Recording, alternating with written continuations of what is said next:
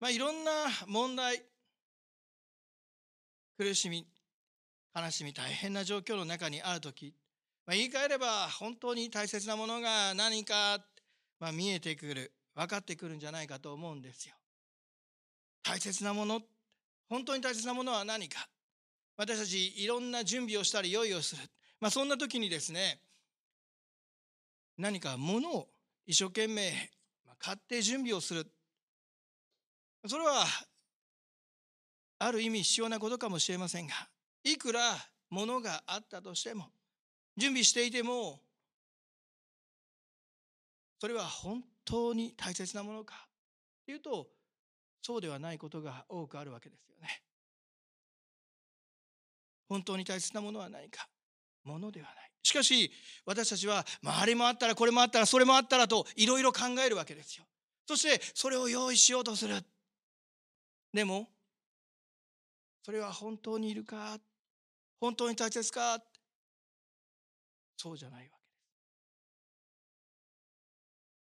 す。サンテグ・ジュベリという作家は、まあ、星の王子様の中でこんな風なセリフ、まあ、有名なセリフありますよね。それは本当に大切なことは目には見えないってことさ。本当に大切なことは目に見えない。クリスチャンはまさにその本当に大切なことを知る恵みの中にあるわけですよ。しかし目に見えないから全てが本当に大切とは言えないわけですよね。目に見えない本当に大切なことは何か私たちはイエス様を信じ神様の恵みの中でその大切なことを知り教えられていく。その素晴らしい関係の中にあるんです。それを日々のクリスチャン生活の中で学んでいきます。ロマ書8章のところにはこんなふうにありました。今の時のいろいろな苦しみは将来私たちに掲示されようとしている栄光に比べれば取るに足りないものと私は考えます。今の時のいろいろな苦しみ第二コリントの中でもパウロ先生は言ってますね、まあ、今のねこの観難、ね、軽い観難は重い栄光ね後にある、まあ、大したことないよそれに比べたら。今の時のいろいろな苦しみって苦しみがあるっていうことを認めているんですね。苦しみあるんですよ。クリスチャンになったからね何もこう問題なくてスースースースーっていくことばっかりじゃないと思います。いやクリスチャンになったから逆にあああれは間違ってるなとかこうした方がいいんだなとかそしてあえてその道に生きようとするときに信仰に立とうとするときに苦しまなきゃいけないような状況起こりうるわけですよね。そして今のような暗い状況の中クリスチャンも同じように苦しむわけです。しかし世の人とはクリスチャンは違うわけです。なぜ？その苦しみが単なる苦しみ終わらないって知ってるわけです。世の人たちはその苦しみを何とか紛らわそうとしてまあいろんなことを使うわけですよね世の楽しみを。なんとか気を紛らわそうとするアルコールに走ったりまた快楽に走ったりもういろんなものでですね自分を紛らわそうとするわけですよ。しかしクリスチャンはそうじゃない。なぜ？今の時のいろいろな苦しみは将来私たちに掲示されようされようとしている栄光に比べれば取るに足りないものだ。取るに足りないものだって知っているからですよ。信じているんですよ。受け取っているんです。分かっているんですよ。いや大したことないよこんなことって。聖書を開きましょうか。マタイ13章。お読みしたいと思います。マタイ13章。44節。マタイ13章44節。天の御国は畑に隠された宝のようなものです。人はその宝を見つけるとそれを隠しておいて大喜びで帰り持ち物を全部売り払ってその畑を買います。この畑の中に宝物が埋まっている。宝物があるって知ってる人はどうするか。そこに宝がある。知ってる人はどうするか。その畑にある。その価値を知ってるから全財産を出したとしても惜しくないわけですよ。全てをつぎ込んでも惜しくない。それよりも勝る宝がそこにあるんだって知ってるからです。しかしその宝を宝だと知らない。仮に小判が埋まっていたとしても大判が埋まっていたとしても大判や小判の価値を知らない人は何ですか？どう思いますか？なんか埋まってたなふーんで終わってしまうわけですよね。でもその価値を知ってる人はああここに売って埋まってるって知ってますからまあすぐにその土地の持ち主に言ってですね私はねこの土地買いたいんですよって。いくらでもねあなたの稲で買いますって。全財産出しても私は惜しくない。これを買わせてほしいって。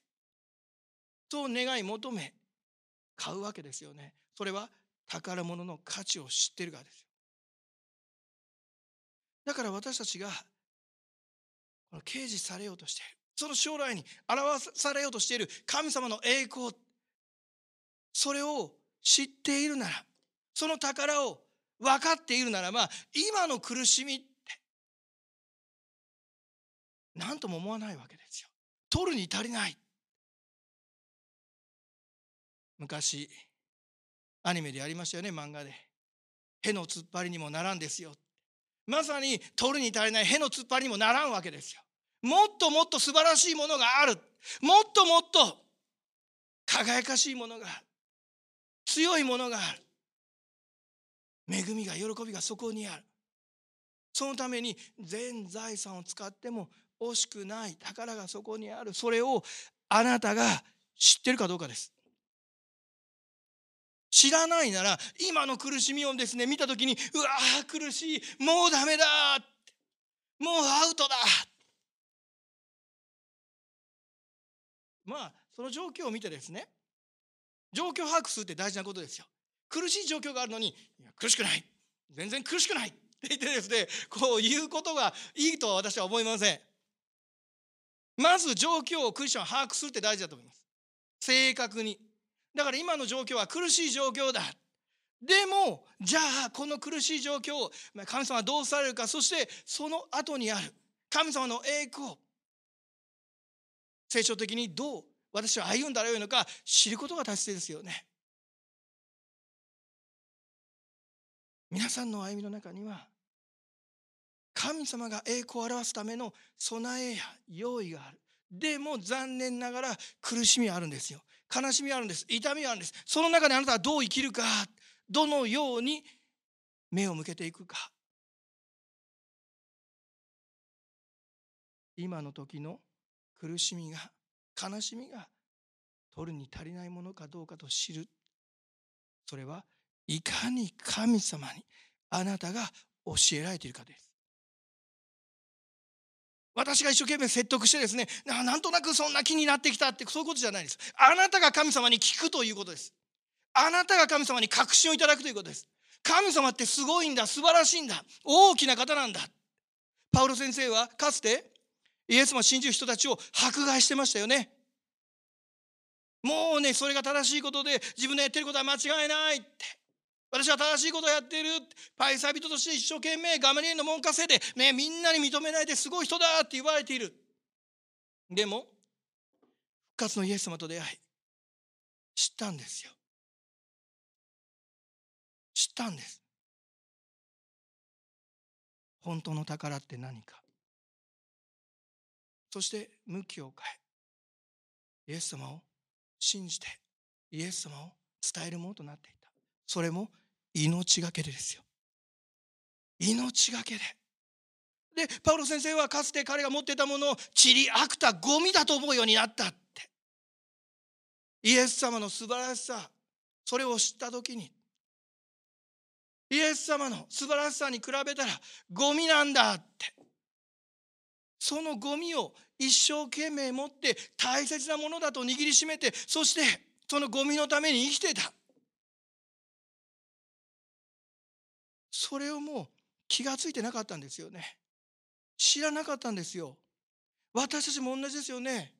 主にあってあなたが教えられなければ主によって気づかせられなければゴミを一生懸命ですねもうねあの大事にしてですねまあねたくさん並べてですねうちにまあねそれをさらにコレクションしているわけですよ。時々ニュースなんかでもゴミ屋敷というものがニュースやっていますよね。市役所の人たちもねいい加減もうね注意をしてもう換気を払ってもね全然もうそのゴミ屋敷の整理をしてくれない。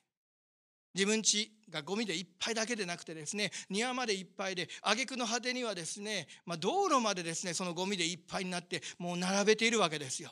でねご近所の人が親切にですねこれ片付けましょうかゴミですねってポッて持っていこうとするとそれは大事なものだ勝手に持ってくなそれはね私にとって必要なんだ。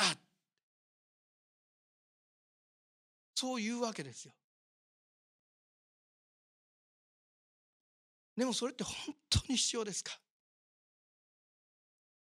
そうじゃないですよね。ゴミが自分にとって大事だって思い込んでるに過ぎない。そういう方っていうのは大体心の病気をお持ちだということを言われていますよね。そしてそういうところから執着してしまうんだ。捨てることができないんだ。ゴミを大事なものだと思ってしまうんだ。病であるがゆえですよ。私たちもかつてそのような病見方考え方を持ってたんですよ。ゴミが大事だ。でもイエス様を信じて変えられた。変わることができるようにされた。にもかかわらずゴミを一生懸命握りしめてまたゴミばっかり漁ってきてゴミばっかり集めてきたらどうですか？せっかく祝福され恵みの中に生きることができるようにされているのに。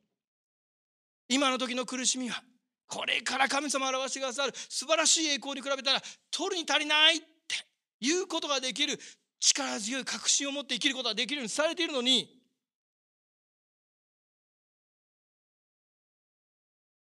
苦しみばっかり見てゴミばっかり集まって集めてきて不安や恐れの中で振り回されてそして人間的なことを頼りにしあっちに行ってこっちに行って、ね、今ある問題どうしたらいいんだろうかインターネットで検索してですねああこういうところがあったこういうものがあるらしいですよ LINE で一生懸命回してですねそしてまあねみんなで話し合ってですねそれは聖書的な答えでしょうか？主にある信仰の答えでしょうか？主はどんな状況の中にあってもあなたが確信を持って立つことができるようにされているんですよ。確かに今苦しみ悲しみ痛みさまざまな問題がある。でも取るに足りない。もっと素晴らしい神様栄光を表してくださっその苦しみや悲しみ大変な状況の中でも主が守ってくださるわけですよね。導いてくださるわけですよ。この今の時の時というのはカイロスという言葉ですがこのカイロスは神様にある時ですよね。クロノスは移りゆく時。ホーラというのは、まあ、この一定期間を表す時。このカイロスというのは神様の時。今はじゃあどんな時？今は恵みの時救いの日ですよ。恵みの時救いの日の中にあなたは生かされイエスも信じているんです。救われているんです。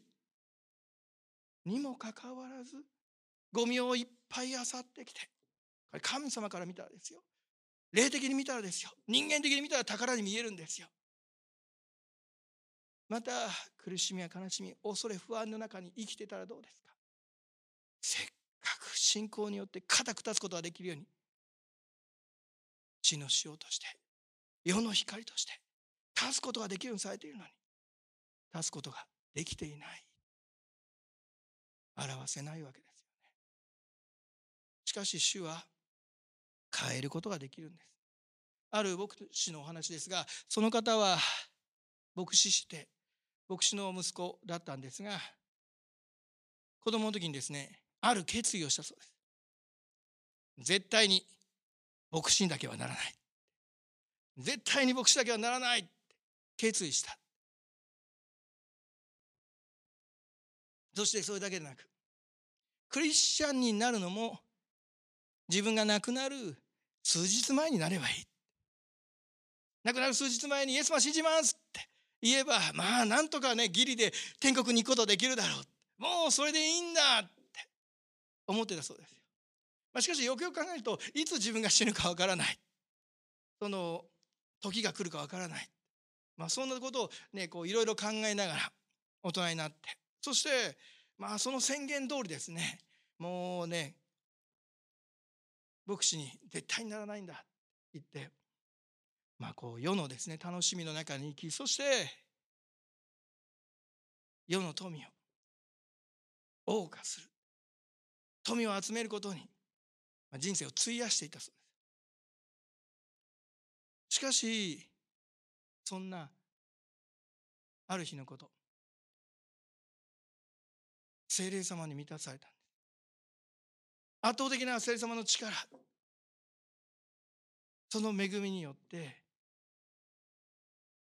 向きが変わっていくんですね。考えが変わるんです。生き方が変わるんです。でも反抗するんですまだ。主はあなたのねおっしゃるそのね、まあ、今ね救われたくありません。でもヤコブではありませんがヤコブは桃のつがいを打たれますがその先生は腰を打たれて、これはダメだぞって。観念するしかないんだもう神様の大きな御手の中でですねもうしょうがないもう神様の方に向くしかないって。そんなふうに思わされて。そしてイエス様を信じて歩む中で牧師としての飯をいただいていたそうです。全く違う生き方や考え方。変わるんですよね。聖霊様によって変えられるんですよ。人間的に見たらそれはそんな生き方はしたくないって。まあ親の苦労を見てたりしたんでしょうね。大変さを見てたりしたんでしょうね。だからねもうあんな風じゃ、ね、割に合わないから自分は嫌だなんて思ったのかもしれません。しかしそれをも超える神様の圧倒的な力導きがあったわけですよ。皆さんに私は言いたいのは別に皆さんがですね牧師になるということを言ってるんではありません。それぞれの神様の飯があります。サラリーマン自営業。また政治を行う人や主婦や。さまざまな職業がありますがその中で圧倒的な神様の力と恵みの中で変えられていくことが必要だということ。あなたの考えるサラリーマン。あなたの考える経営者。あなたの考える主婦。あなたが考えるパートナー。その仕事。それは世の基準世の考えにあるイメージでしかありませんよね。しかしその中にあっても神様が圧倒的な力を表し栄光を表してくださるそのような役割があるということですよ。教会としてのクリスチャンとしての役割があるということですよ。それをあなたが神様から受け取って確信を持って生かされていくということが必要なんです。それは主にある回復の道ですよ。ロマ書さっきの続きを見したいと思いますがそこにはこんなふうにありました。19節被造物も切実な思いで神の子供たちの現れを待ち望んでいるのです。それは被造物が虚無に服したのが自分の意思ではなく服従させた方によるのであって望みがあるからです。被造物自体も滅びの束縛から解放され神の子供たちの栄光の自由の中に入れられます。私たちは被造物全体が今に至るまで共にうめき共に生みの苦しみをしていることを知っています。そればかりではなく御霊の発歩をいただいている。私たち自身も心の中でうめきながら子にしていただくことすなわち私たちの体のあがなわれることを待ち望んでいるのです。被造物も切実な思いで神の子供たちの現れを待ち望んでいる。被造物って何ですか？ちょっと難しい言葉ですね。被造物神様に作られたものですよ。神様に作られたものも待ち望んでいる。待っている。それは神の子供たちの現れをこの被造物ってじゃあ何か？神様が作られたもの全て被造物です。じゃあ誰が何が待ち望んでいるんですか？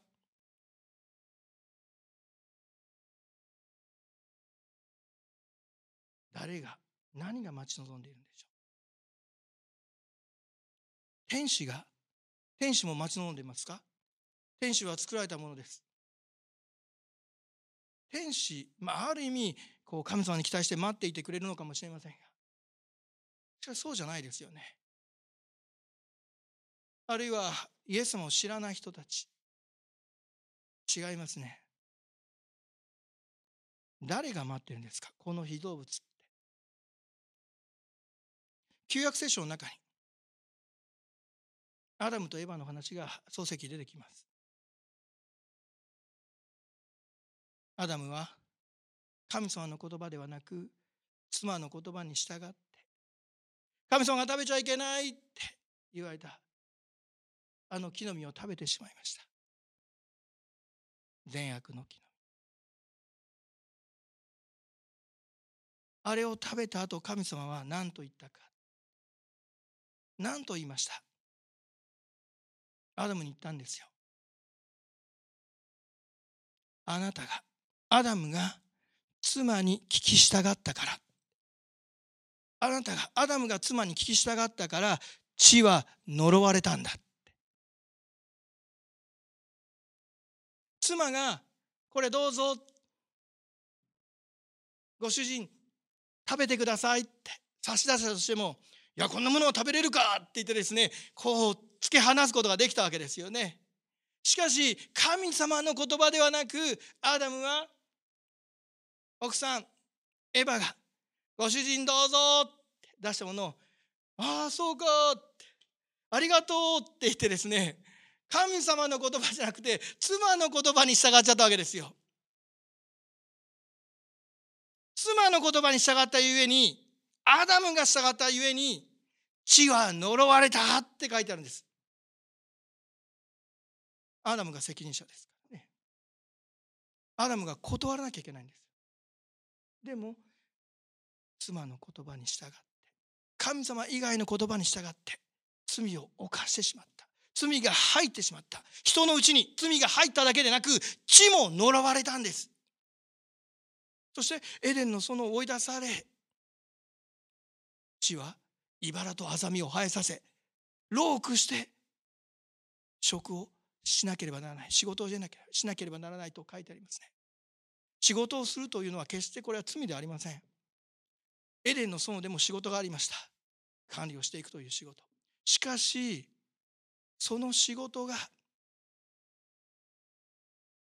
実を結ばない、たくさんの苦労があって、本来の借り入れができないってことですよ。なぜ地が呪われたためです。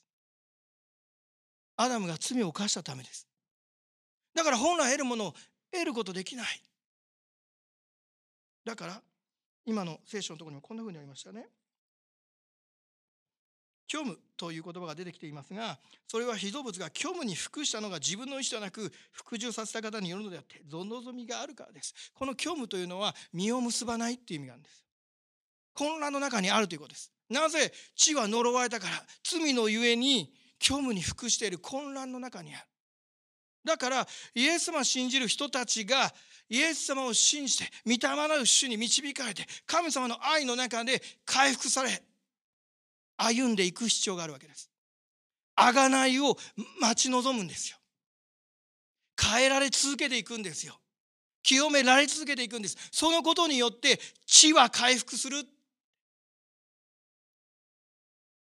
実を結ぶように。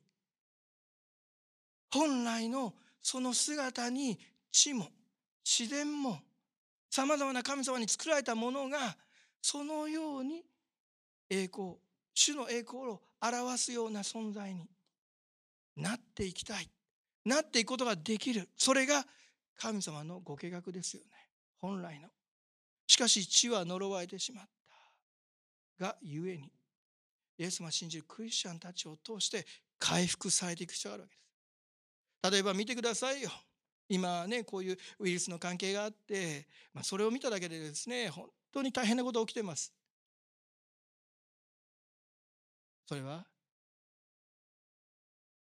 ウイルスの影響だけでなく親子や夫婦の問題にまでなってますよね。家庭内暴力がものすごい増えている。子供たちがずっと家にいてまあお母さんたちもねイライラしたりしてまあ親子喧嘩がねエスカレートしていくんでしょうね。あるいは離婚もですね増えている。社会情勢不安な中このウイルスで不安な中もういろんな思いがそこにあるでしょう。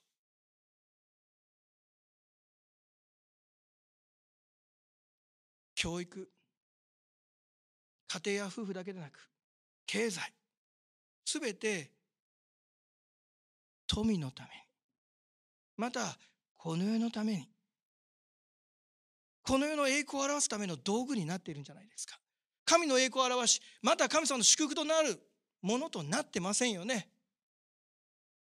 何のための仕事か。その仕事を通して主の栄光を表されるためですよ。クリスチャンたちが神様によって回復された歩みの中で正しい歩みの中に立っていなければ信仰によって立っていなければ御言葉によって立っていなければ本来の会社の在り方企業の在り方家庭の在り方夫婦の在り方教育の在り方政治の在り方大混乱しているということです。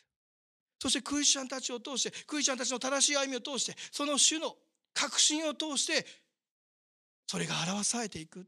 血が回復されていくということです。だからあなたが回復される必要があるんです。神様にある回復が必要なんです。信仰の回復。あなたの考え方の回復。生き方の回復。それは主にある回復をされていくということ。今までの人間的な価値観や考え方生き方ではなく霊的なその回復が必要。あなたが回復されていくならあなたの考えが変わるなら生き方が変わるなら変わるんですよ周りも。あなたを通して主の栄光が表されるから。あなたの見方が変われば変わるんですよ。あなたの環境が。しかしあなたがその環境を見て状況を見てああでもないこうでもないそうでもない、まあ、いろんな不満を述べたりあるいはがっかりしたり落ち込んだりしているならばあなたは世に支配されているんです。しかしクリスチャンはそうじゃない。世に支配するんじゃなく神の支配の中に生かされているんですよね。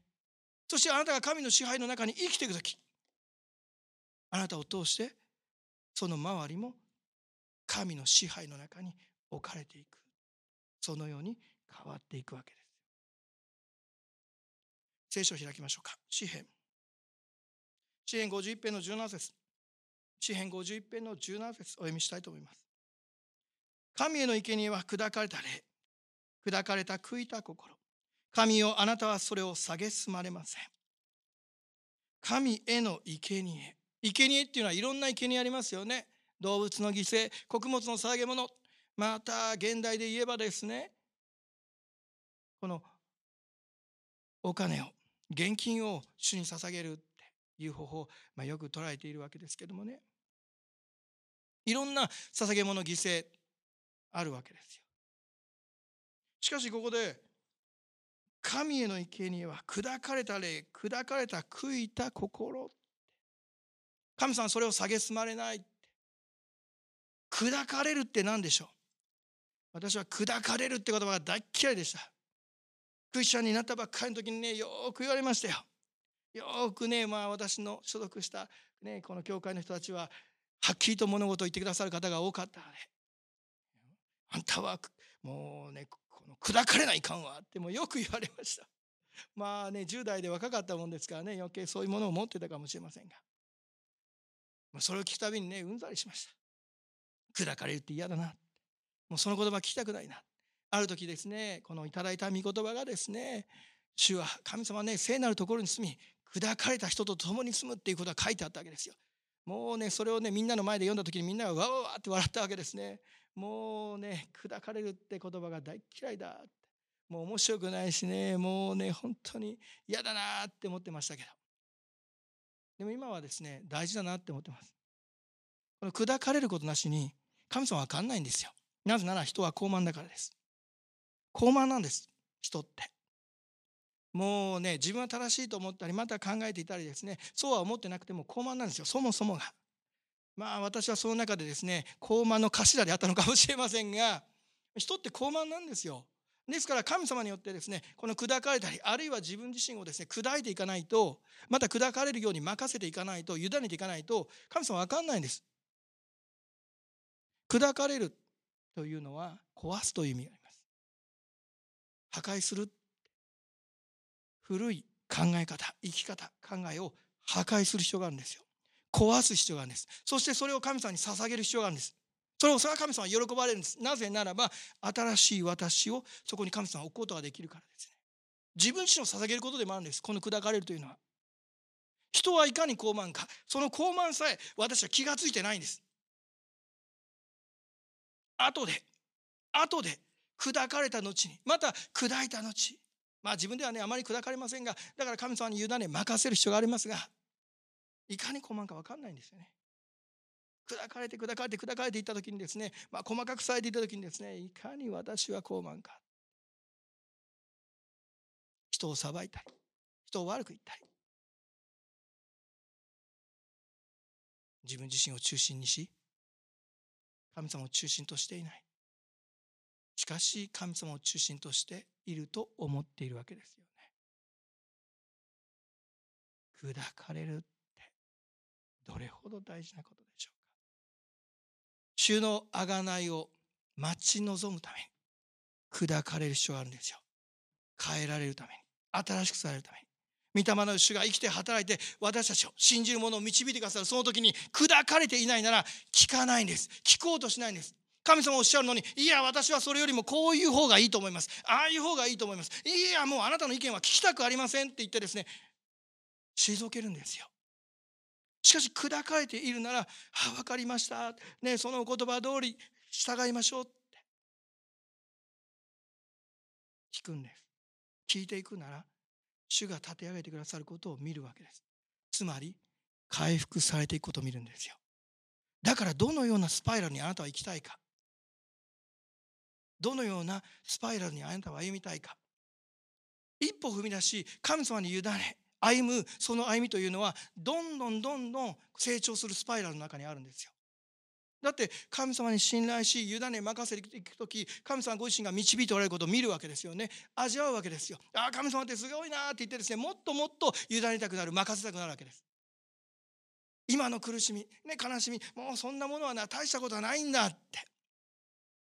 でも神様に委ね任せないならば高慢のまま砕かれようとしないならあるいはある一定までここまでは神様砕砕いていただいて結構ですけどこれ以上は困りますというような歩みであるならどうでしょうか？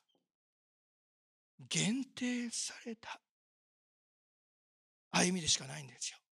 神様の側面でしかない、まあ、確かに私たちは神様の全てを知ることはできません。しかし信じて委ねていく時に神様がもっともっと大きな神様の存在を見させてくださるんじゃないですか。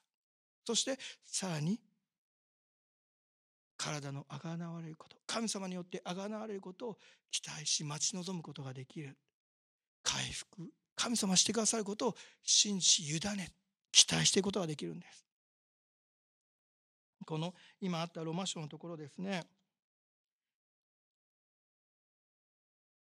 私たちの体のあがなわれることを待ち望んでいる。この待ち望んでいますというのは待ち望むって何だと思います？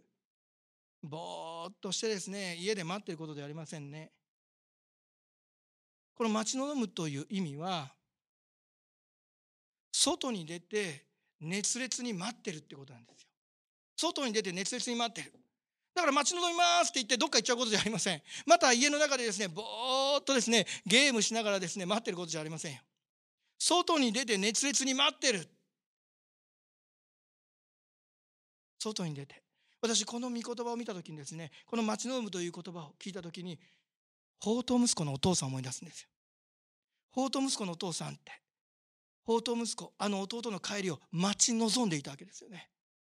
今か今かと家の外に出て待ってたわけですよ。帰ってくることを信じて待ってたんですよ。今日帰ってくるんじゃないか。今日帰ってくるんじゃないか。今日帰ってくるんじゃないか。外に出て待ってたんですよお父さん。ちょっと5分10分外に出てああ帰ってこないな。どうせあいつは帰ってこないわ。って言ってですね家の中でですねなんかねこう自分の好きなことしてたわけじゃないですよ。まあ、他っとけばねもうあいつは、まあ、そのうち帰ってくるだろうって。もちろん帰ってくるかどうか相手にかかっていることですが家の外に出て今か今かと熱烈に待ってたんですよ。まさに待ち望むです。あなたは主を待ち望んでおられるでしょうか？あなたの家の外に出てあなたがどっか遠くに行ってしまうんじゃない。また家の中で引きこもってしまうんじゃない。好きなとこにふらふら行くんじゃない。またいつかタイミングがあればねあのお願いしますってそういうことではありませんよ。家の外であなたは熱烈に待っている。そのように主を待ち望んでいるかということです。先日お亡くなりました志村けんさんという方が、ね、コメディアンとしてまあ有名な方で皆さんご存知だと思いますがあの志村けんさんがドリフターズに入る時知ってます？彼はドリフターズに入りたくて碇谷長介さんのアパートの前で待ってたんですね。ピンポンって一番初めねアパートをこう鳴らしてみると奥さんね中から出てきてあの弟子になりたいんですけど付き人になりたいんですけどって言うとねもうねたくさんねもう十分みたいですよ。間に合ってるみたいですよ。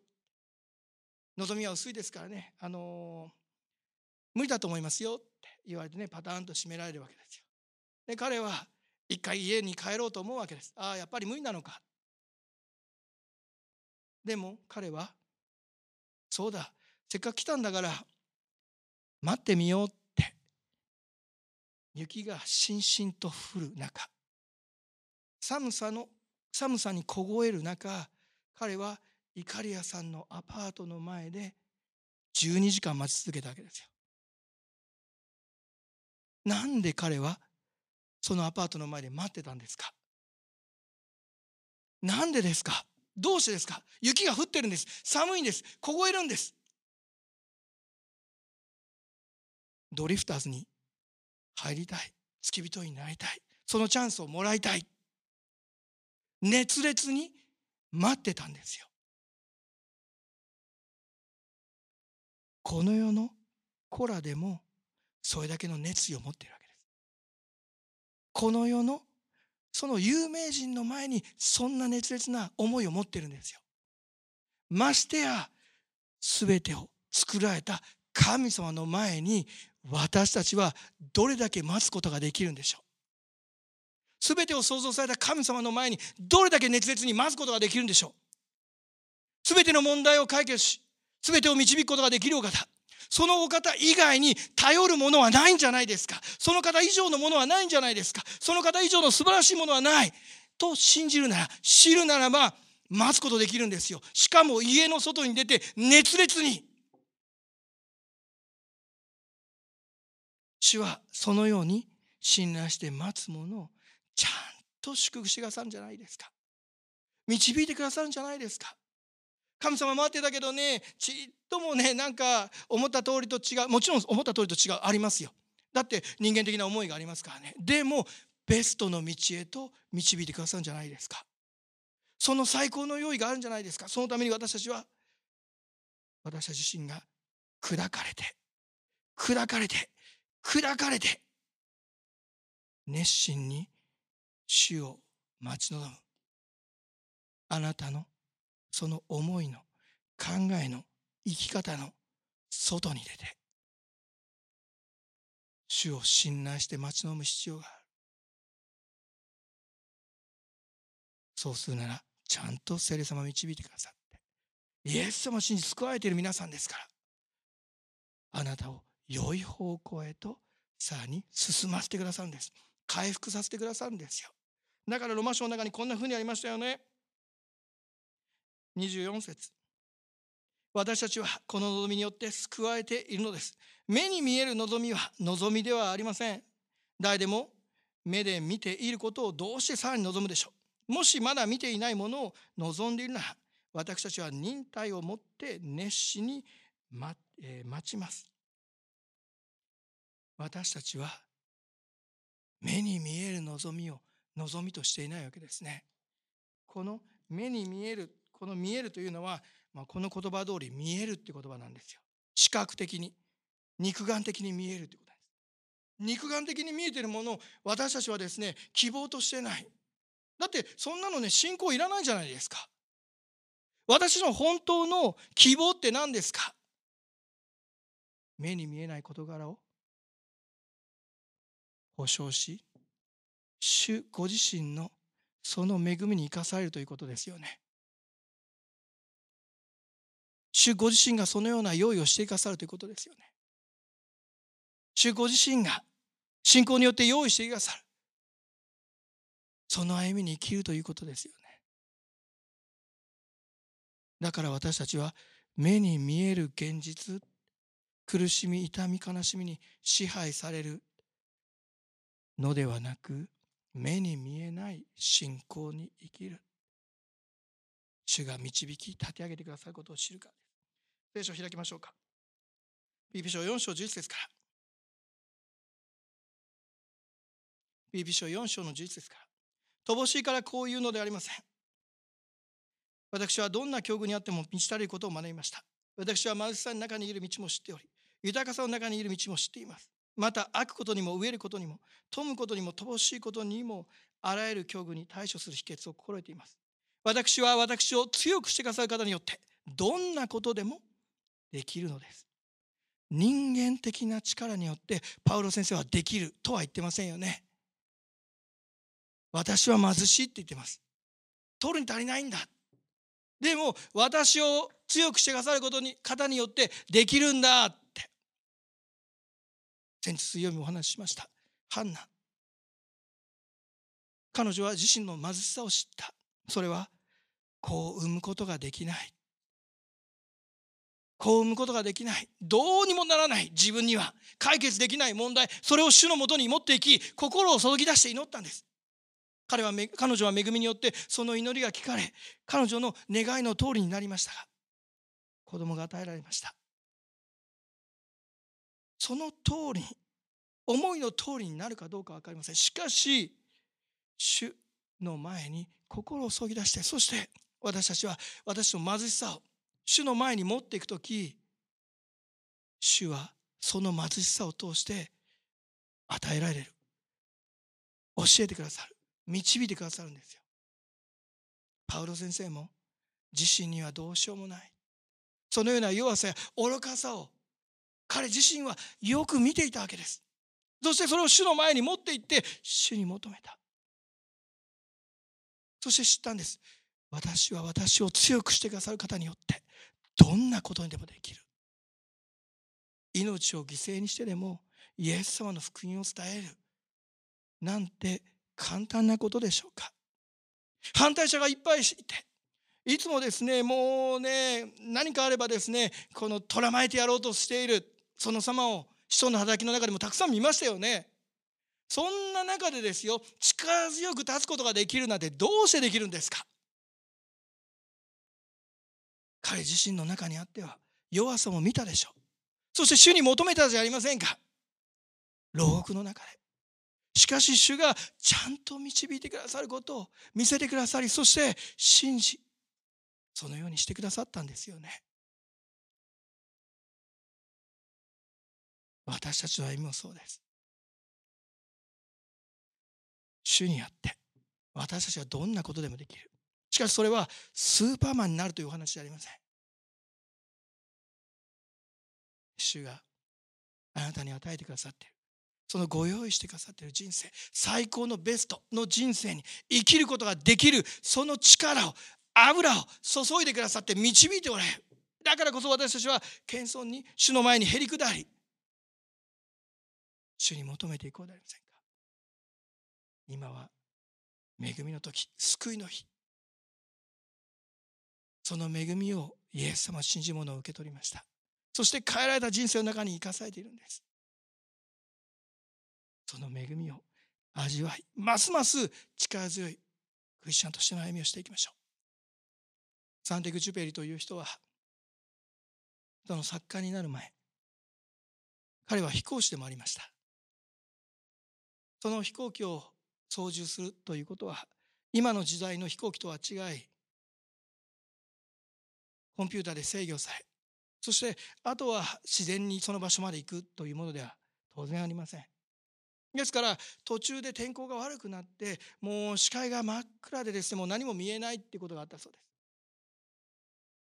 もう何も見えないって。その中で彼は墜落してしまうということも経験したそうです。何も見えない。そのような中一生懸命人は見ようとするわけです。肉眼を頼って見ようとするわけです。しかし墜落してしまう。サンディク・ジュペリは？その中で教えられたんです。本当に大切なことは目には見えない。目には見えないけどちゃんと神様は導いておられる。ちゃんとその場所はある。用意されている。しかしそれが見えないと私は不安になったり恐れたりそこにないかのように思ってしまう。でも信仰によって私たちは見ることができるようにされているんですよね。あなたはイエス様と会ったことありますか？神様と会ったことありますか？聖様を見たことありますか？ないですよ。肉においてありません。しかし霊において信仰においてあなたは見ているわけです。知っているんですよ。どれほど素晴らしいお方で力強いお方か。初めに神が天と地を創造された。そのお方がおられるということ。イエス様十字架にかかって死んでくださって3日目によみがえられた。そのことをあなたは信じているんです。知っているんですよ。そして御霊の主が生きて働いておられること味わっているんです。それは肉の目ではなく信仰の目霊的な目によって見る。ますますその目を主によって立て上げられますます成長させていただこうではありませんか。素晴らしい。神様の恵みが目には見えない神様が用意していてくださいます。信仰によって受け取りましょう。お祈りいたします。愛する天の父の神様あなたが生きて働いておられることを感謝いたします。私たちの肉の現実ではいろんなことが起こりがっかりし不安に思うことさえ人間的にはあるでしょう。しかしそこに目を留めるのではなく誠の救い主であるお方その方によって救われすでに救いの恵みの中に生かされていることを見確信を持って力強く歩むことができますことありがとうございます。さらに御霊によって強め大きな神様の愛に生かされこの困難悲しみ痛みの向こうに主の豊かな栄光が表されることを期待して待ち望むことができますように信仰を引き上げてください。あなたが用意しておられます。その宝をさらに見させてください。主に期待しイエス様の皆によりお祈りいたします。